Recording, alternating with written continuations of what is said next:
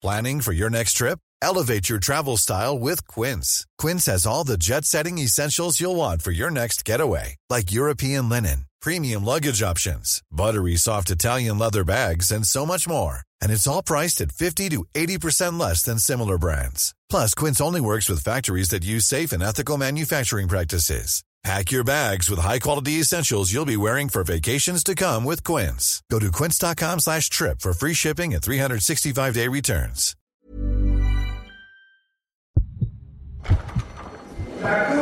Je déclare l'audience ouverte. Bienvenue dans Au cœur du crime, un podcast proposé par l'Obs. Ils ou elles se sont retrouvés de par leur métier ou par le hasard de la vie au cœur d'une histoire judiciaire et ils nous racontent comment ils ont été marqués à tout jamais. Aujourd'hui, pour évoquer l'affaire Fourniret, Céline Rastello reçoit Alain Bert. Alain Bert, bonjour. Bonjour. Vous êtes avocat à Nancy et vous avez défendu une victime de Michel Fourniret, Isabelle Laville, qui avait 17 ans quand elle a disparu dans Lyon le 11 décembre 1987. C'est la première jeune femme qui a été tuée par Michel Fourniret. Vous nous avez raconté dans un premier podcast d'Au du crime le meurtre de cette jeune fille et les dysfonctionnements de l'enquête. Arrive en 2008 le procès de ce que certains surnomment le couple diabolique Michel Fourniret et Monique Olivier. Ce procès hors norme doit durer deux mois et débute le 27 mars 2008 aux Assises des Ardennes à Charleville-Mézières. Vous êtes dans la salle quand Michel Fourniret entre dans le box des accusés. Quelle est votre impression? Quand Michel Fourniret rentre dans le box des accusés, la tension est extrême dans, dans la salle parce que vous avez toutes les parties civiles euh, qui, sont là et qui, qui, qui, sont, qui sont nombreuses, qui sont tendues, qui souffrent, qui sont inquiètes. Je dirais que l'angoisse, elle est presque matérielle. Elle est très pesante. Et on voit un petit bonhomme arriver, parce que c'est un petit bonhomme fournirait, hein, il mesure euh, 1m65, avec, euh, avec, un, avec une pancarte sur laquelle il y a écrit « Pas de huis clos, pas de déclaration. Toujours dans sa logique euh, débile, euh, comme il veut pas parler, mais il l'écrit qu'il veut pas parler. Bon. Parce qu'au départ, il voulait un huis clos, ça a été refusé, et donc il dit, ben voilà, je ferai aucune déclaration. Et donc c'est la stupeur dans, dans, dans la salle, et la plupart du procès va se dérouler à partir des éléments du dossier. Parce qu'il ne dit rien des meurtres et du meurtre d'Isabelle Laville Il a dit quelques mots. J'avais pas un mauvais rapport avec lui. Quand je dis pas mauvais rapport, euh, c'est-à-dire qu'on pouvait, on pouvait entretenir, un, on pouvait parler. À un moment donné, il a accepté de, de, de, répondre, de répondre aux questions. Moi, je l'ai interrogé et je lui ai posé la question de la préméditation, parce que c'est la question qui se pose sur ce, sur ce procès. C'est une question juridique aussi. Et il a commencé à me répondre, il n'y a pas de préméditation? Je dis oui, mais bon, il y avait le jerrycan, il y avait tout ce que, tout, tout, tout ce que vous aviez prévu. Il me dit, maître Bert, quand un braconnier part à la chasse, il prend avec lui ses lacets et ses pièges. C'est pas pour autant qu'il va préméditer d'attraper tel ou tel animal. Et là, je lui ai dit, monsieur Fourniret, euh, j'arrête l'interrogatoire parce que vos réponses elles sont pas dignes de l'assistance qui est là et elles font souffrir les parties civiles.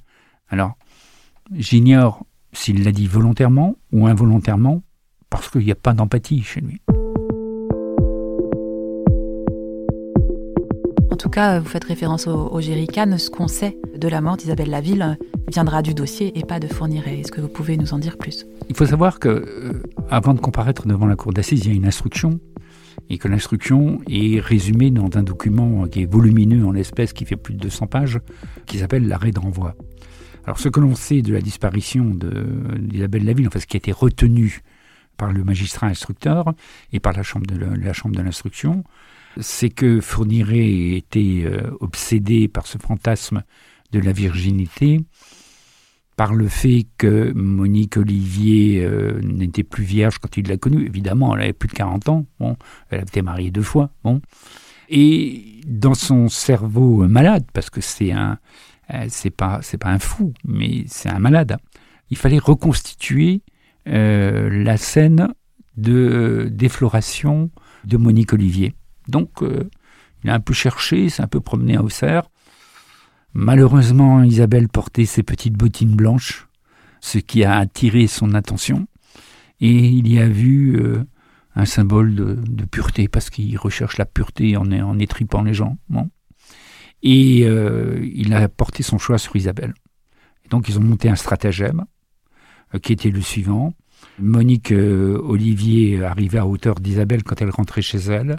Elle lui demandait son chemin, qui est évidemment le chemin où allait Isabelle. Elle l'invitait à monter dans la voiture. Isabelle, évidemment, une femme qui conduit, qui lui demande le chemin, elle n'a pas de réticence. Et puis, 100 euh, mètres plus loin, il y a un autostoppeur sur le bord de la route avec un jerrycan vide. Elle dit bah, on s'arrête, il doit être en panne d'essence, c'est fournirait. Elle le fait monter à l'arrière euh, de la voiture. Et puis, au bout de quelques minutes, on ne sait pas s'il lui a mis un lacet autour du cou à Isabelle ou s'il l'a tiré par les cheveux. Enfin bref, il euh, l'agresse. Il lui fait, il la fait parler, il lui demande si elle est vierge.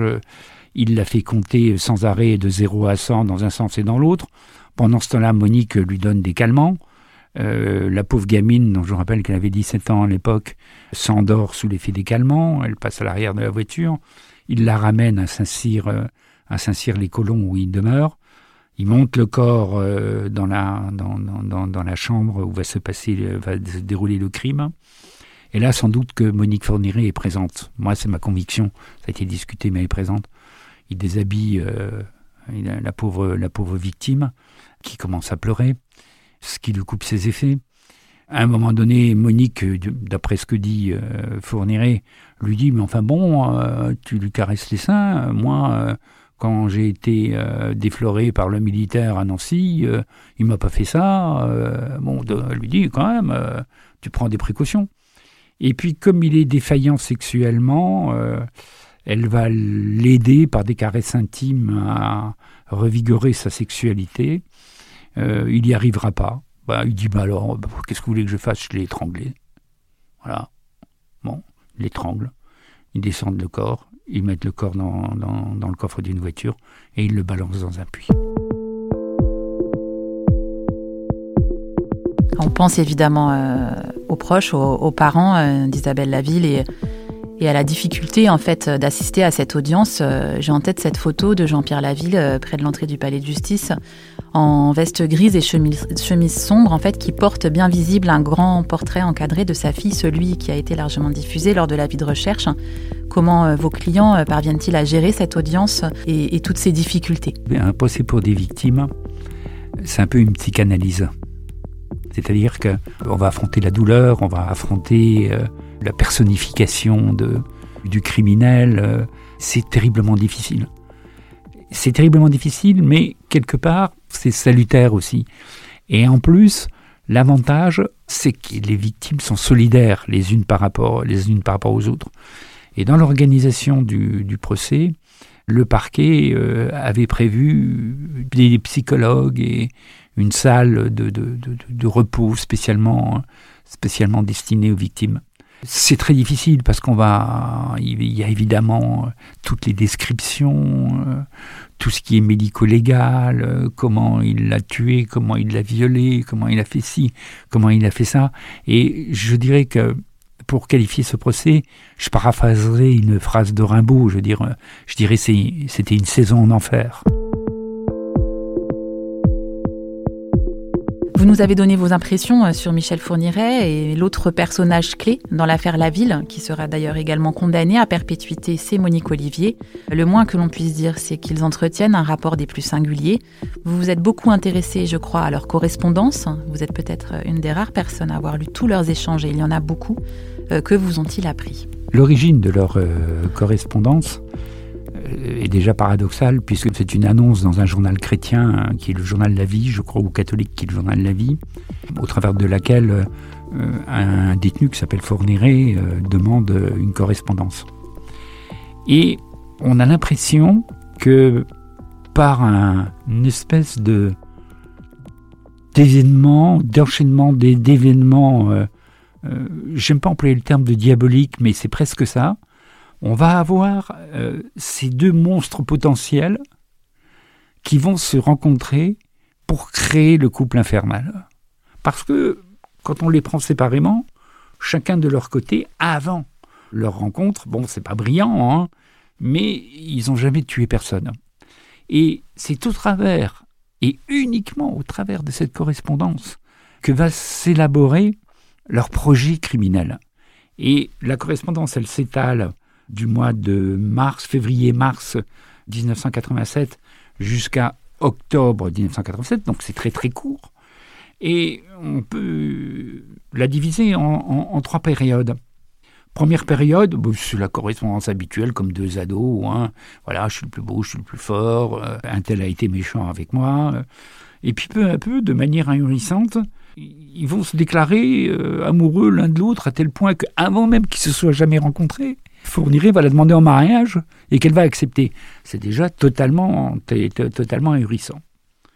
Ça, c'est la première étape. Deuxième étape, ils ne sont jamais rencontrés. Hein. Ils vont se rencontrer furtivement le 26 juin 1987, à l'occasion du procès aux assises de Fourniret. L'avocat de Fourniret, comme c'est un peu la coutume, va leur permettre de discuter ensemble euh, pendant, pendant une minute. C'est tout. Rien de plus. Ça va être la deuxième étape. Et là, ils vont commencer à rentrer un peu plus dans les détails. Ils vont se faire des, révélations. Fourniret va lui demander, dans les détails, de décrire son mariage euh, et surtout sa défloration. Ah, ça, défloration, il va en parler euh, pendant des pages et des pages. Euh, où ça a eu lieu, comment ça a eu lieu, dans quelles conditions, est-ce que ça s'est bien passé. On sait que c'est un militaire rencontré à Nancy qui est à l'origine de sa défloration et ils vont se faire des confidences incongrues pour des, des, des, des gens qui euh, ont jamais eu aucun rapport euh, entre eux, si ce n'est euh, de s'être serré la main à l'occasion d'une affaire criminelle. Et il va, il, va, il va tenter, mais, mais vraiment d'aller dans le plus profond de son intimité. Elle va lui livrer le plus profond de son intimité.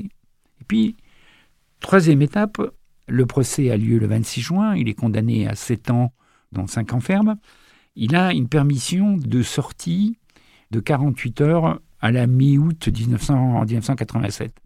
Et ça va pas très bien se passer. Ça va pas très bien se passer parce que Monique Olivier, euh, d'après ce qu'on peut retirer des correspondances, elle va difficilement euh, contenir son désir, alors que lui, euh, euh, il a une conception complètement mythique, mysticisée des rapports de, de, couple, une forme de platonicisme, il va lui reprocher son manque de tendresse. Mais finalement, ils vont se réconcilier autour d'un projet commun.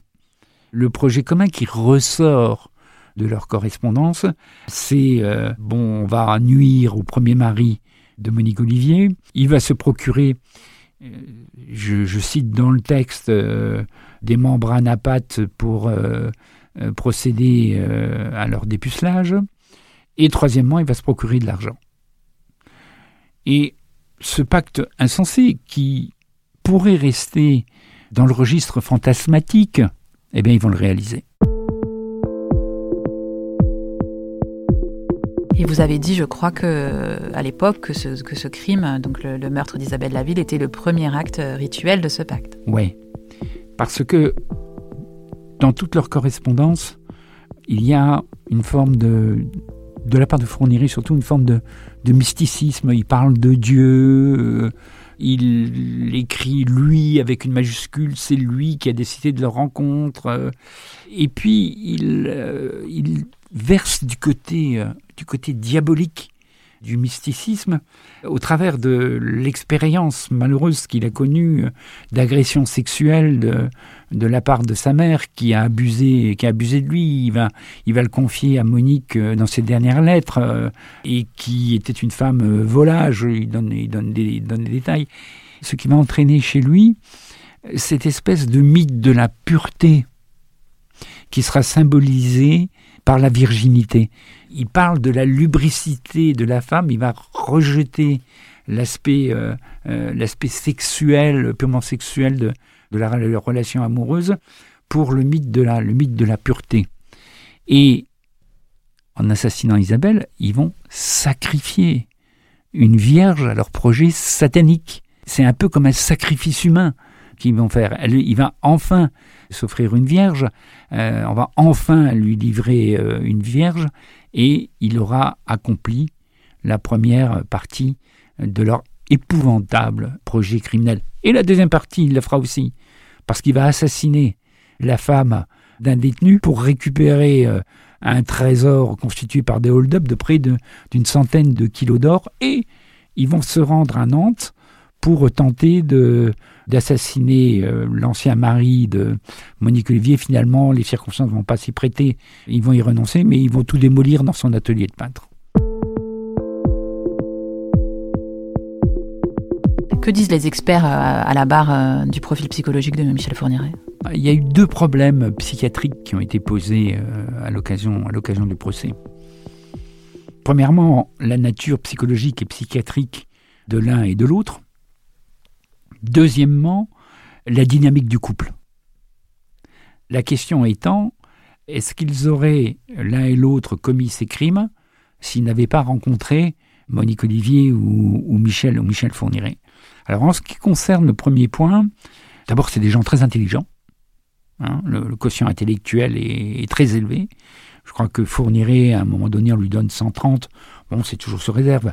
Monique Olivier, beaucoup plus. On a l'approche, quelquefois, les 150, c'est intelligence presque anormale. Et puis, Fourniret, c'est le pervers absolu. Le pervers, au sens psychiatrique du terme, c'est l'objectivation de l'autre au service de son propre plaisir, sans prendre en considération euh, les réactions de votre partenaire. Hein Par exemple, son plaisir, c'est de, c'est la virginité, c'est la découverte de la virginité lui importe les conséquences, euh, les, conséquences sur, les autres. C'est un pervers absolu. Et puis, deuxième question, dynamique du couple. Et la plupart des psychiatres ont conclu euh, Fourniret ne serait pas Fourniret sans Monique Olivier, et Monique Olivier ne serait pas Monique Olivier sans Fourniret. Michel Fourniret est mort en, mai dernier euh, à Paris, en fait, à 79 ans. Son état de santé s'était euh, progressivement dégradé ces dernières années. Avant sa mort, il était encore mis en examen dans quatre autres dossiers de, disparition de jeunes filles ou d'enfants, dont la petite Estelle Mouzin, disparue en janvier 2003 en Seine-et-Marne. Comment vous, vous réagissez en tant qu'avocat à l'annonce de son décès et que, que vous dit en fait la mère la mère d'Isabelle Laville, son père étant, étant décédé avant? Jean-Pierre Laville est décédé au moment où Fourniret décède. Et euh, Marie-Jeanne, la maman d'Isabelle Laville, a une réflexion, euh, une réflexion altruiste de dire qu'elle pense à toutes ces familles euh, de, victimes qui ne sauront jamais la vérité parce qu'il a disparu. Pour ce qui me concerne, ma réaction était de dire eh bien Fourniret, il va retourner d'où il est venu, c'est-à-dire aux enfers. On sait hein, qu'il a, qu'il a profité de plusieurs décennies de défaillance du système judiciaire français. En tant qu'avocat, euh, quel sentiment ça vous laisse euh, aujourd'hui ce, dossier?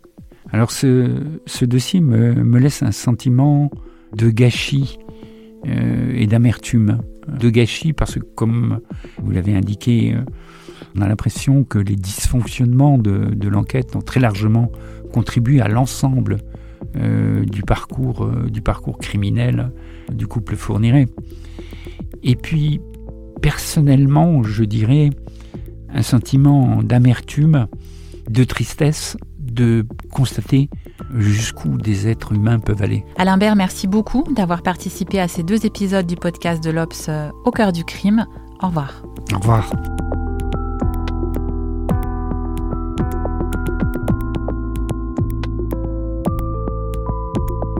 Vous écoutez Au cœur du crime, un podcast de l'Obs, une musique de Michael Gauthier Réalisation Julien Bouisset, direction éditoriale Mathieu Aron.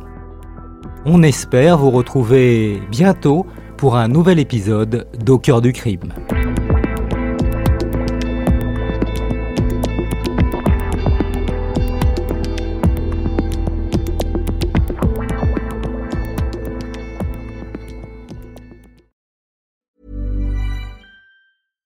When you make decisions for your company, you look for the no-brainers. And if you have a lot of mailing to do, stamps.com is the ultimate no-brainer. It streamlines your processes to make your business more efficient, which makes you less busy. Mail checks, invoices, legal documents, and everything you need to keep your business running with Stamps.com.